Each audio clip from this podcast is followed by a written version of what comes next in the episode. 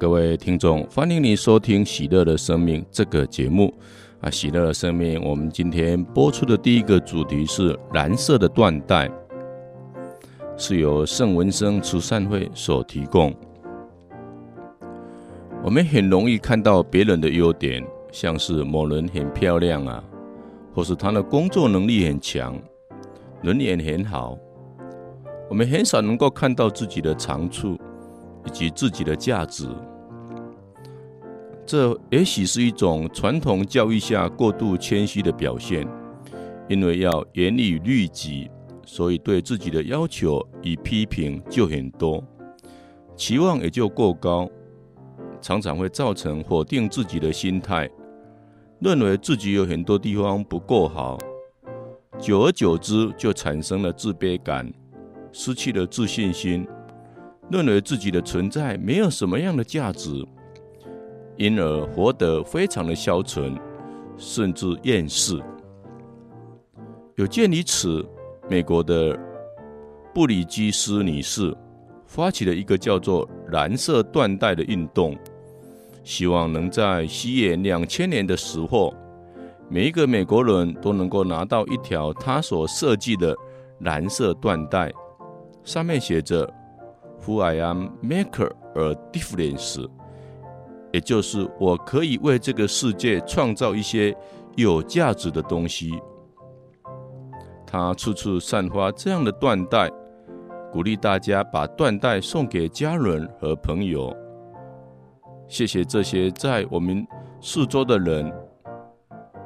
他也四处的演讲，强调每个人的价值。结果，因为这些断代的传送，引发了许多感人的故事，也改变许多人的生命。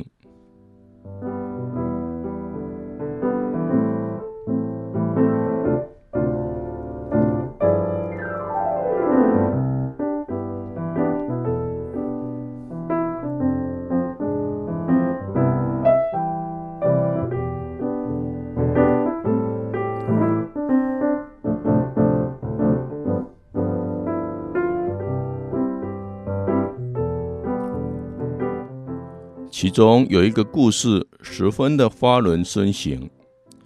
有一位女士给了一个朋友三条缎带，希望他能够送给别人。这位朋友送了一条给他不苟言笑、事事挑剔的上司。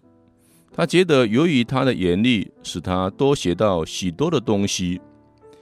另外，他还多给了一条缎带。希望他的上司也能拿去送给另外一个影响他生命的人。他的上司非常的讶异，因为所有的员工一向对他是敬而远之。他知道自己的人缘很差，没想到还有人感会感念他严苛的态度，把他当作是正面的影响，而向他致谢。这使他的心顿时柔软起来。这个上司一个下午都若有所思地坐在办公室里，而后他提早下班回家，把那条缎带给了他正值青少年时期的儿子。他们父子的关系一向不好，平时他忙着公务，不太顾家。对儿子也只有责备，很少赞赏。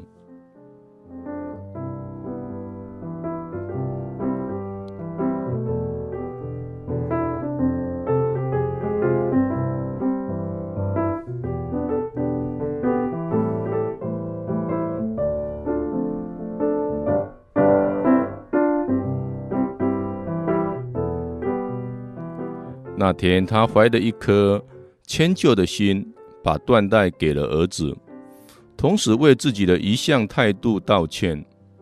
他告诉儿子，其实他的存在带给这位父亲无限的喜悦与骄傲。尽管他从未称赞他，也少有时间与他相处，但是他是十分爱他的，也以他为荣。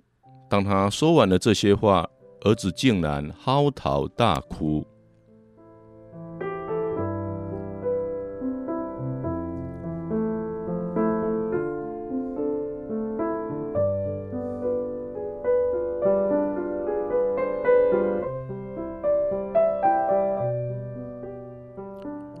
他对父亲说：“他以为他父亲一点也不在乎他，他觉得人生一点价值都没有。他不喜欢自己，恨自己不能讨父亲的欢心，正准备以自杀来结束痛苦的一生。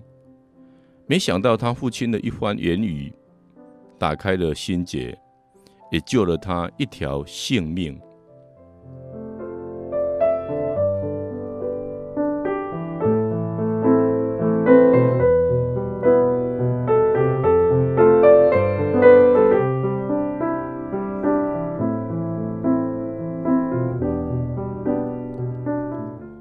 父亲吓得出一身冷汗，自己差点失去了独生的儿子而不自知，从此改变了自己的态度，调整了生活的重心，也重建了亲子的关系，加强了儿子对自己的信心。就这样，整个家庭因为一条小小的断带而彻底的改观。一条蓝色的缎带为什么会有这么大的魔力呢？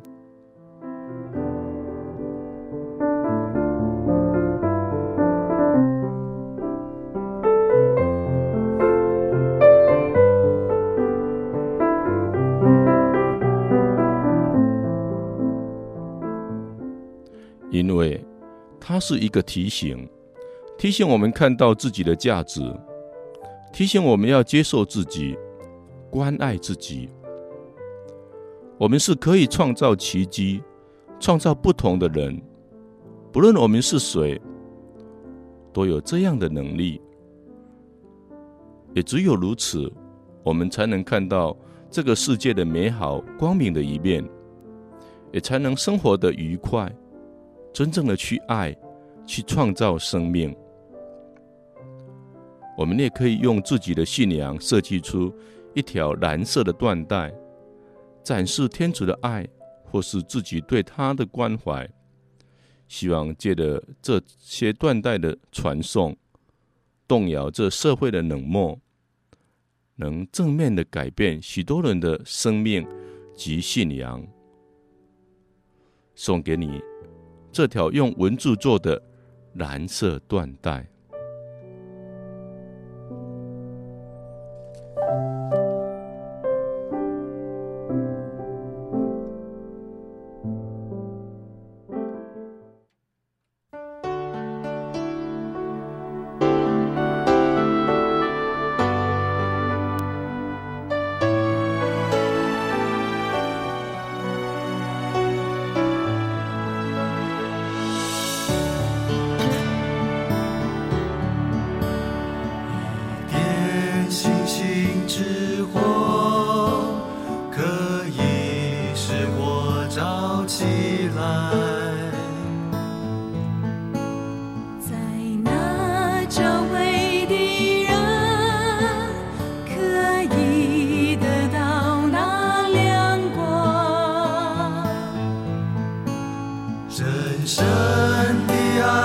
是这样当你有这光辉经验你要传给每一个人你要去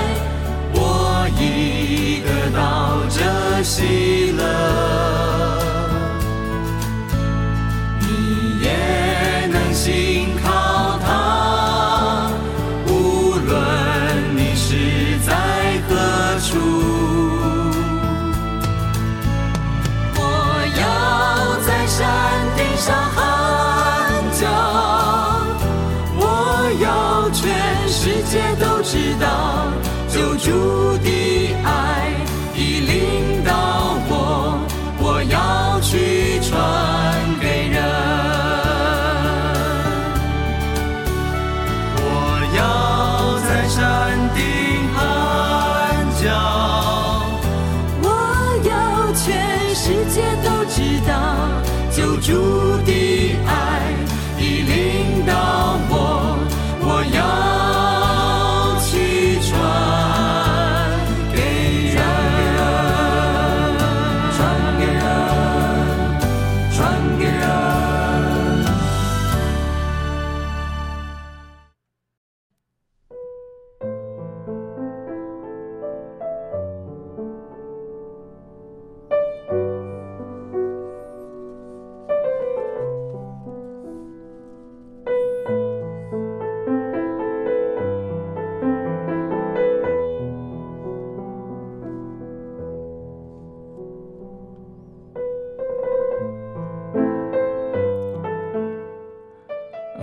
中，欢迎你收听《喜乐的生命》这个节目啊！《喜乐的生命》第二阶段，我们要播出的主题是：当请贫穷的、残废的、瞎眼的来吃饭。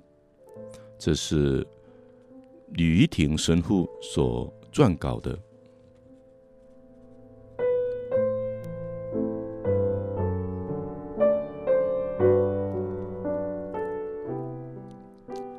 在路加福音十四章十二到十四节，有这么一段话：即使你设午宴或晚宴，不要请你的朋友、兄弟、亲戚或富有富有的邻人，怕他们也要回请而环抱你。但你几时设宴，要请贫穷的、残废的、瘸腿的、瞎眼的人，如此。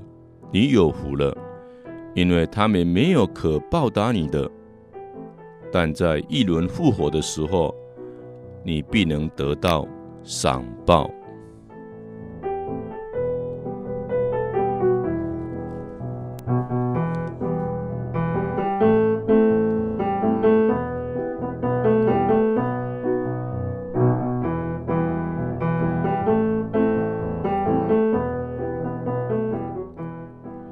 右手所做的好事，不要让左手知道。这似乎已成为基督徒做善事的原则。理由很简单，因为你若在暗中做好事，圣父在暗中看见，必要报答你。因此，耶稣在山中圣训中曾如此的强调说：“你们若只爱那爱你们的人，你们还有什么赏报呢？”税吏。不是也这样吗？你们若只问候你们的弟兄，你们做了什么特别的呢？外邦人不是也这样吗？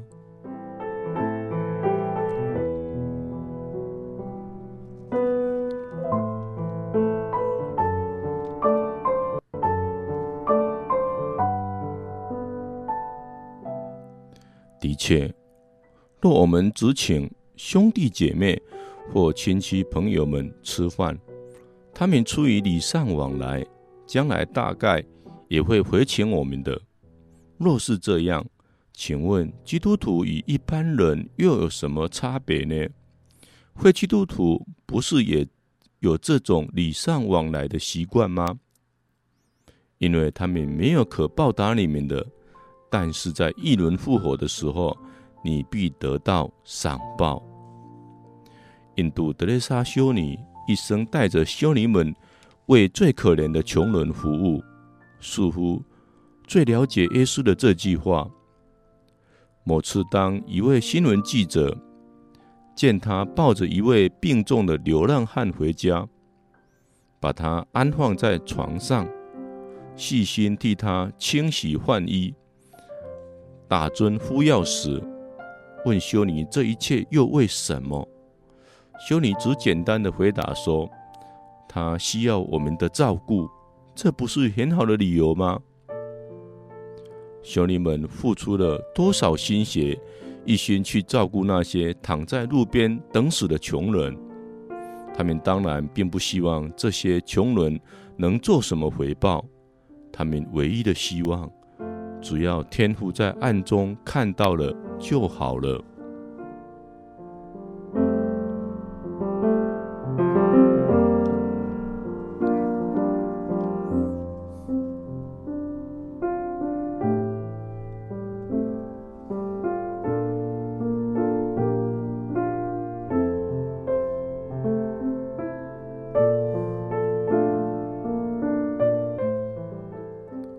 在教会内也有不少虔诚的信徒，他们也在默默地做善事，根本不希望人家知道。这些人是有福的，因为在最后的审判时，他们要得到天国的赏报。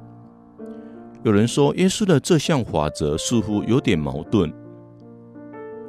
你若行善，只为了获得赏报，赏报可能离你而去。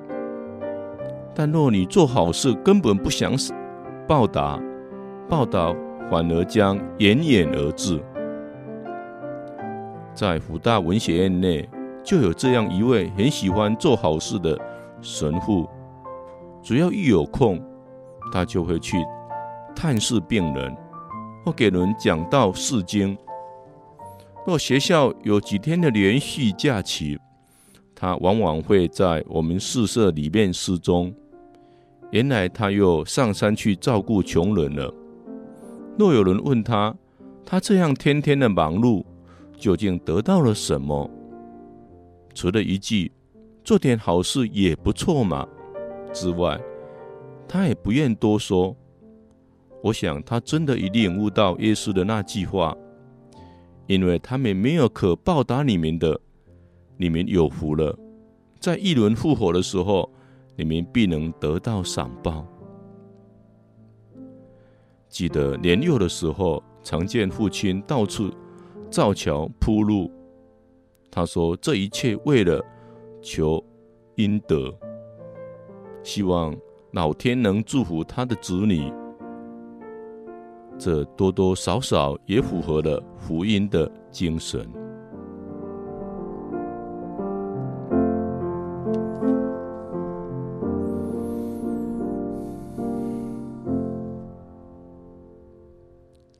耶稣讲完了上面那则故事之后，在座的有一个客人听了，竟向耶稣说：“将来能在天主国里面吃饭的，才是有福的。”耶稣当时没有直接回答这个问题，但他却利用了这个机会，给他们讲了一个意义更深的比喻。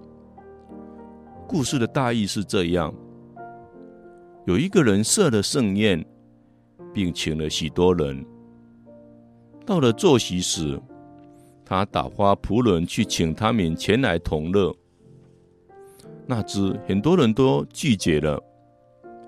第一个人因为刚买了一块地，因此不能去。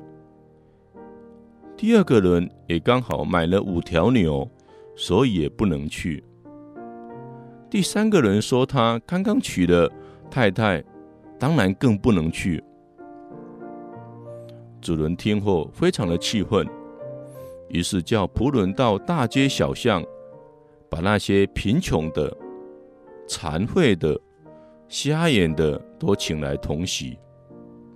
但主人最后见到还有空位，就叫仆人再到大道上或篱笆边，凡见到有人有人的地方。就通通勉强他们前来，好把屋子坐满。故事最后，耶稣结论这样说：“我告诉你们，先前被请的那些人，没有一个人能够尝到我的宴席。”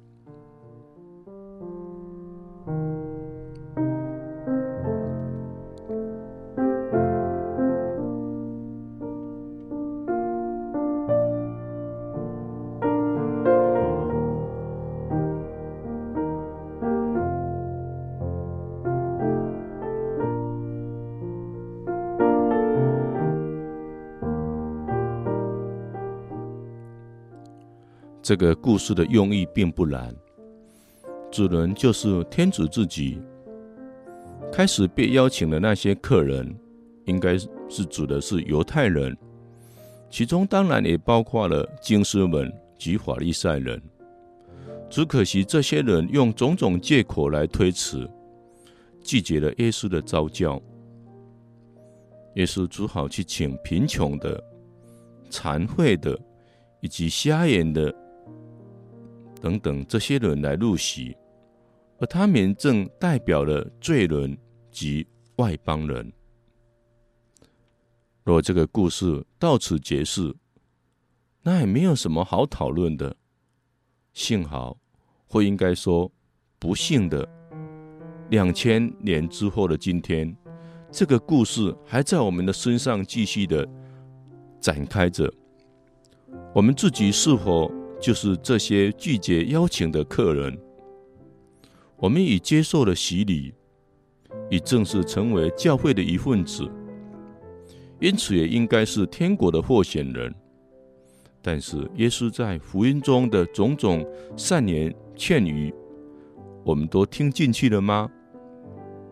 耶稣希望我们多想想天国的事，地上的一切荣华富贵，只是过眼云烟，不必太放在心上。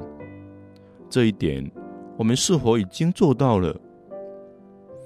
我们是否也像故事中的那些人，只因为买了一块地或添了几头牛，为了一些蝇头小利，竟然拒绝了天国的晚宴的邀请？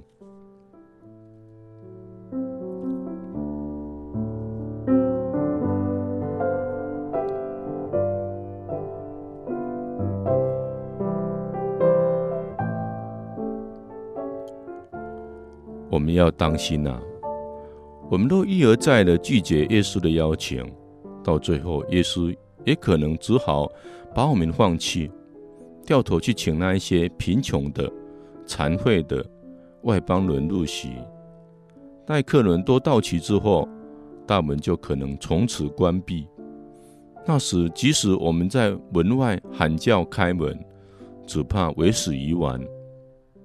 主人很可能从门内回答我们说：“离开我吧，我不认识你们。”请问那时我们还能够到哪里去呢？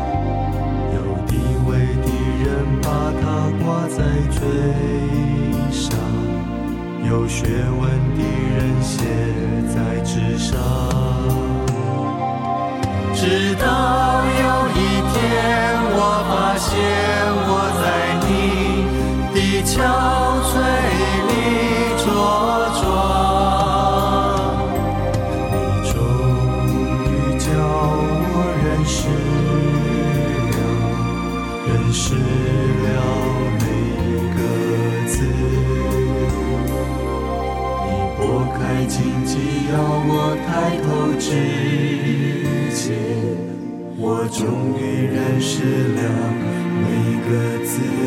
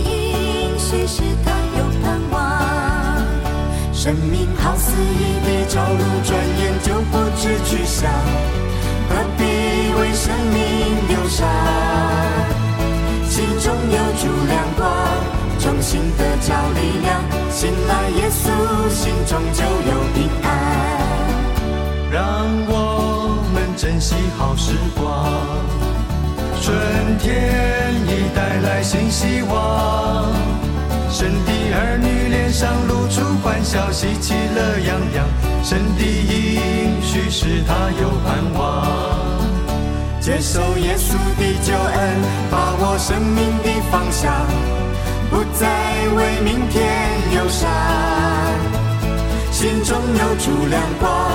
明天充满希望，信赖耶稣，心中就有平安。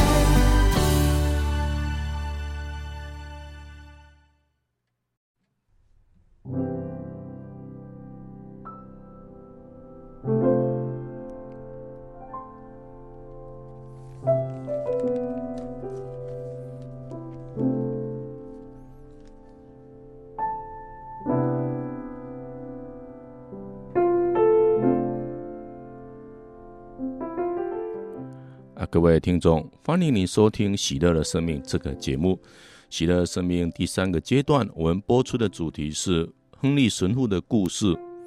独白：我没有，所以我存在。这是台北在时加尔莫罗会所供稿的。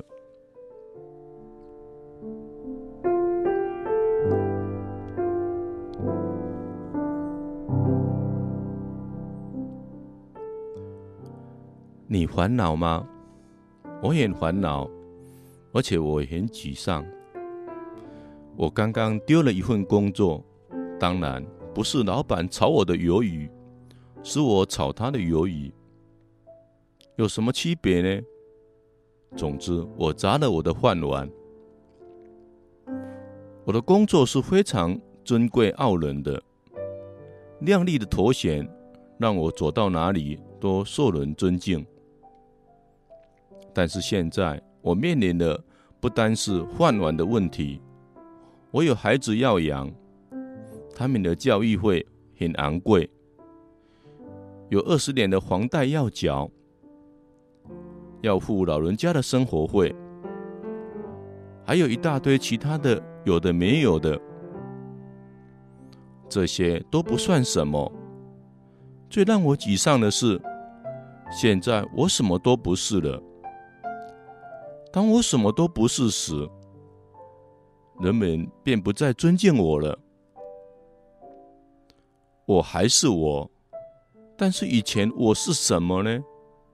现在我不是什么，失去了头衔，就什么都不是了。这算什么？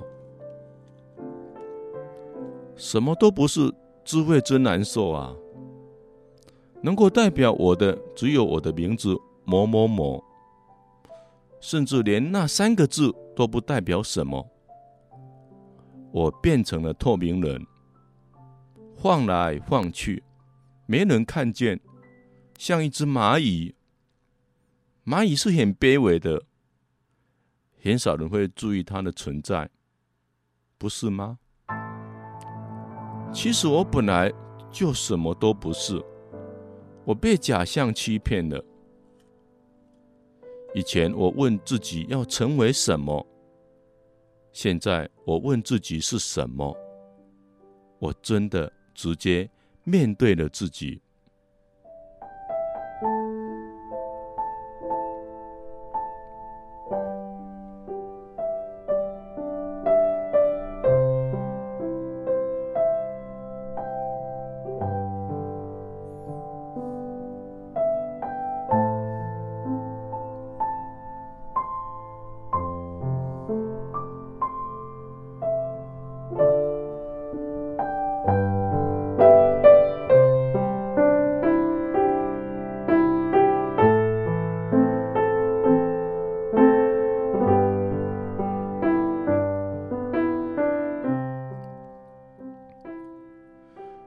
果我不是这个，不是那个，那么我究竟是什么？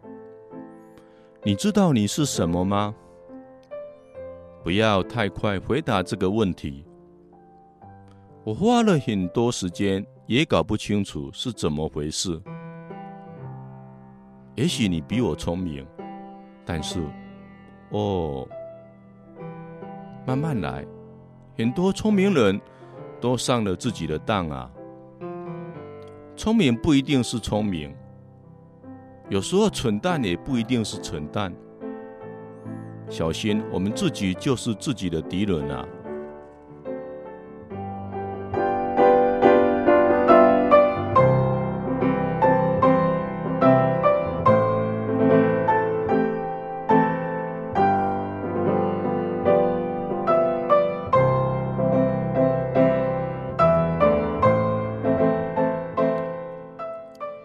现在啊，我终于真实的过日子。我知道自己本来就是一无所有。我在一无所有之后，重新认识我自己。这有点像李卡尔的“我思故我在”，或者是圣奥古斯丁的“我错误的存在”。他们在思考与错误中找到存在的意义。那我呢？不妨这么说。我没有，所以我存在。无论成为什么，都不是我存在的原因。唯有扬弃假象，才能够让真我淳朴简单，来来去去。我因此才真正的存在。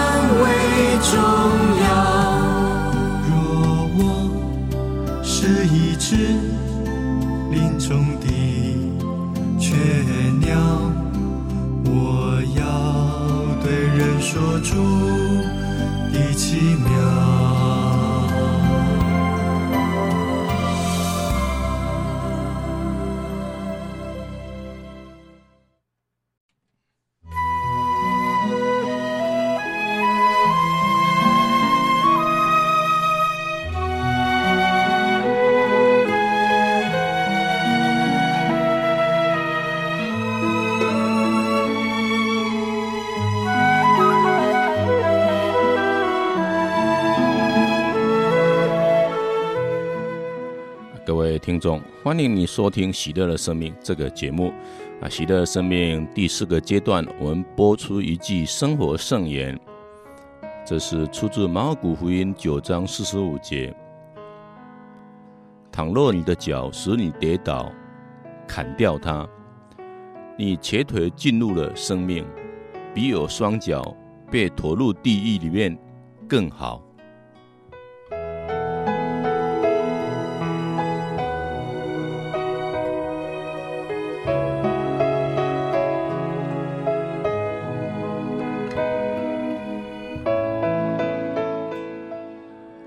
这是一句富有震撼性的圣言。耶稣说：“倘若我们的手、脚或眼睛使我们跌倒，便应该把它砍掉，或把它们挖出来。”其实这句圣言具有比双刃的剑还要锐利的效力，但我们不能从它字面上的意思去解释。这是耶稣的讲讲话的方法。而重点在于，教人在面对任何可能犯罪的场合，都必须准备好放弃一切，包括我们的财物及至亲。也不要失去真正有价值的东西进入生命，也就是与天主共荣和我们的救恩。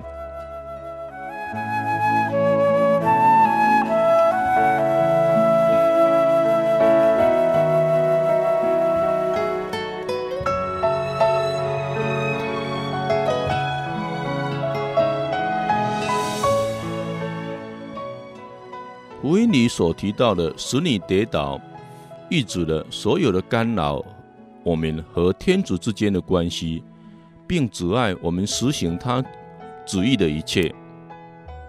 这些事物就像是车轮之间插上了一支木棍，妨碍我们去跟随耶稣，也好像一个使我们跌倒的圈套。有时眼睛、手。脚会使我们跌倒，就是说，他们会使我们火论的耶稣，出卖他，喜欢选择其他的事物，甚至于选择耶稣。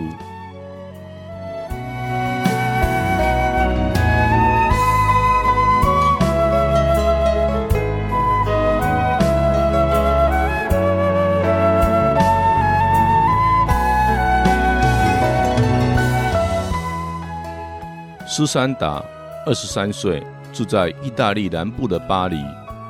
他非常了解这一点。在一九九一年，他宁可被杀，都不愿意依从一个威胁他的男青年而失去了他的贞操。对他而言，天主比生命更有价值。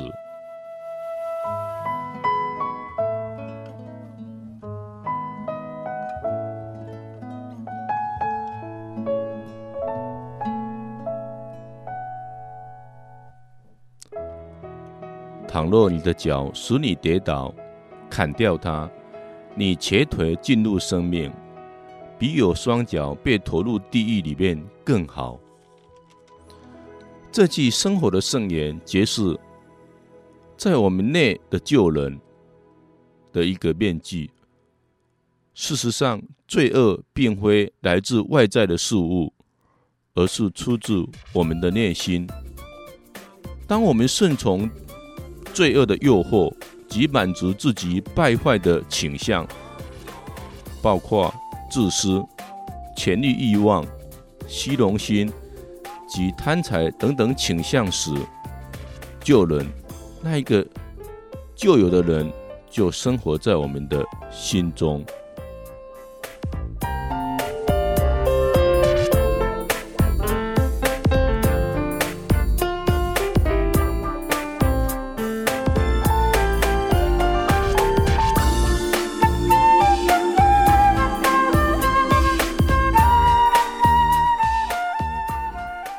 那个旧有的人必须屈服于新人，就是在我们内的耶稣。我们是否能独自根除内心放荡的情欲，并让死神的生活在心内出现？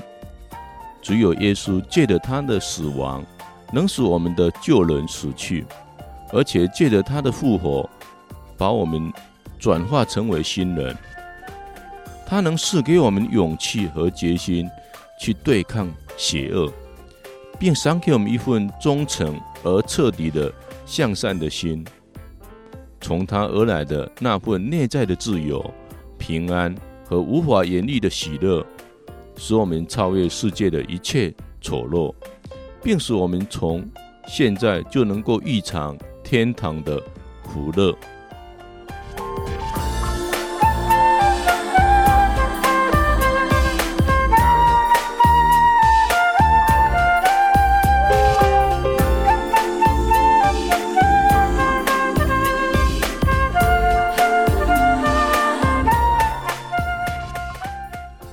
若你的脚使你跌倒，砍掉它，你瘸腿进入生命，比有双脚被投入地狱里更好。在我们内的新人必须增长，并且避免受旧人的陷害。我们可以做什么呢？我在一九四九年这样写道：我们有许多方法去清扫房间，例如可以用手捡起一件件的垃圾，或使用一些一把小的或大的扫把，或一台大的吸尘器去清理房间，或者未能处身于清洁的环境，也可以干脆搬到别的房间去。要成圣也是如此。与其辛苦地改善自己，我们可以立刻将自己置于一旁，并让耶稣的生活在我们内。这就是说，我们可以全然的为别人生活，例如时时刻刻为我们的身旁的近人，全面的投入他们的生活中。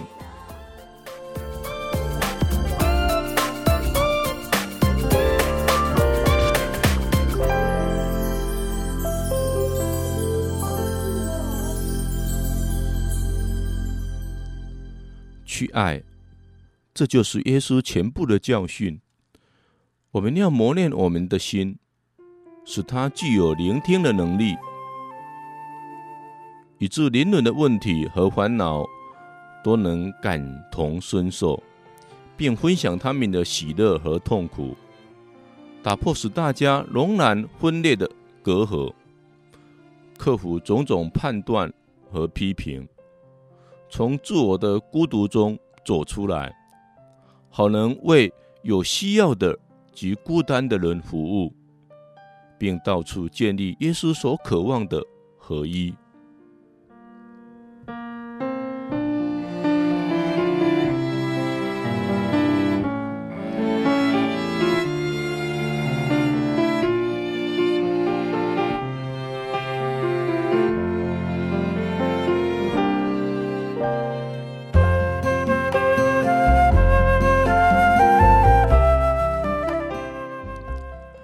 果我们这样的生活，天主将吸引我们，使我们与他有一份更亲密的结合，并使我们面对世界的错误和诱惑时，几乎完全不受动摇和无懈可击。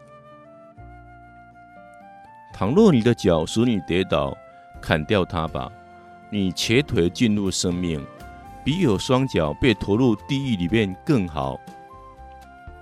耶稣也告诉我们要果断地砍掉可能令我们跌倒的场合、事物、人、处境。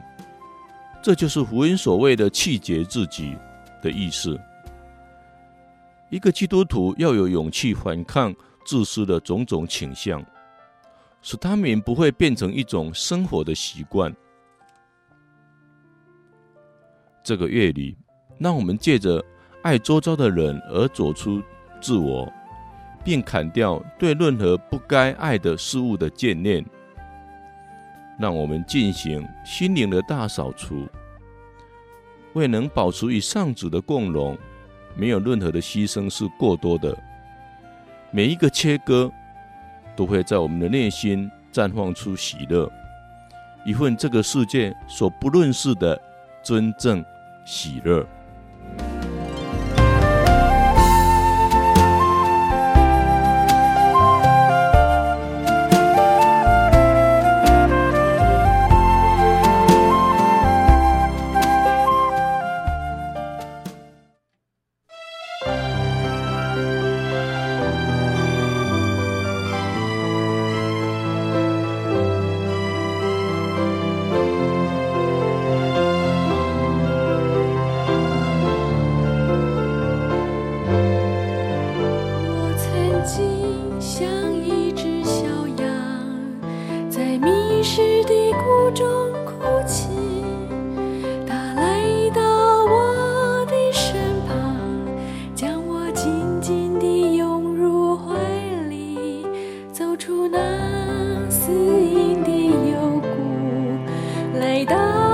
喜乐之源，他为我接上彩带，让我雀跃在他青草地上。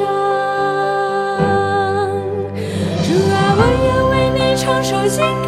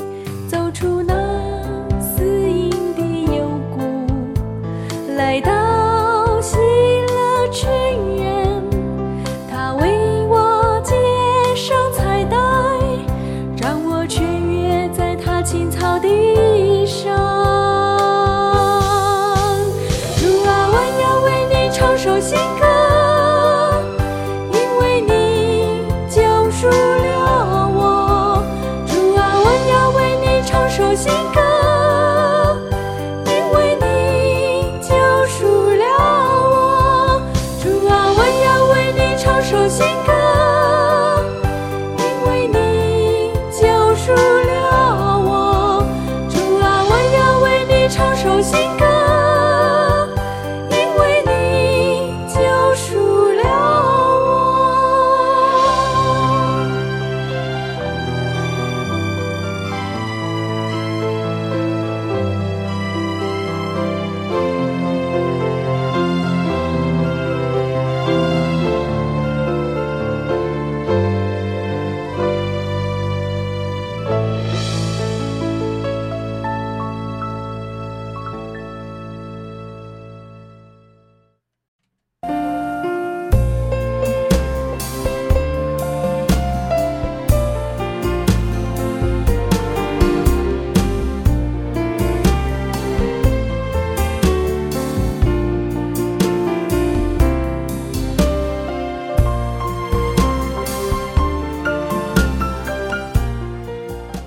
听众，谢谢你收听《喜乐的生命》这个节目啊！《喜乐的生命》最后我们播出圣人马尔大。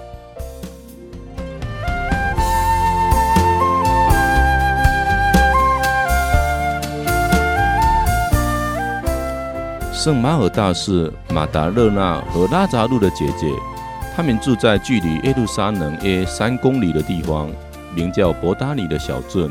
他们与主耶稣是好朋友，主在犹大地区传福音的时候，常来探望他们。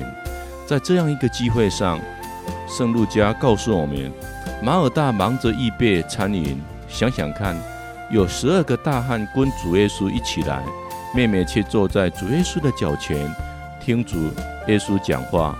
请问谁有资格指责他向主耶稣请求，让他妹妹起来帮助他？主耶稣的反应好像，但并不尊师责备，向马尔大说：“马尔大，马尔大，你为了许多事操心忙碌，但是重要的只有一件事。”玛利亚·马达勒纳选择了更好的一份，不会给他夺去。圣奥斯定的解释是：马尔大，你选的不是不好。而马达勒纳显得比你更好，如此，马尔大成了我们行动的代表，马达勒纳则是默观的魔幻。拉扎路病重的时候，姐妹两个人居然请主耶稣来想办法。耶稣居然故意先让拉扎路死去了，四天以后。到伯达尼去叫拉扎路从坟墓中出来。圣若望叙事这件事的时候，用大篇的篇幅来描写马尔大，让我们看到马尔大跟主耶稣之间的情谊，以及他那令我们惊喜活泼的信德，信仰主耶稣的天主性，信仰救主的潜能，信赖天主的无上慈爱。年轻时常为马尔大抱不平，觉得他吃力不讨好，也觉得主耶稣不应该忘记他带来的十二个大男人能吃多少。现在渐渐的明白，主耶稣常是有道理的。尤其在今天，人民的生活为消费主义、享乐主义、物质重于精神的时代所影响，更应该明了主耶稣的用心。我们的心灵比什么都重要。我们该守心，而且无所不用其极的去发展我们的心灵，让它成长成熟。我们重要的应该先聆听主的旨意。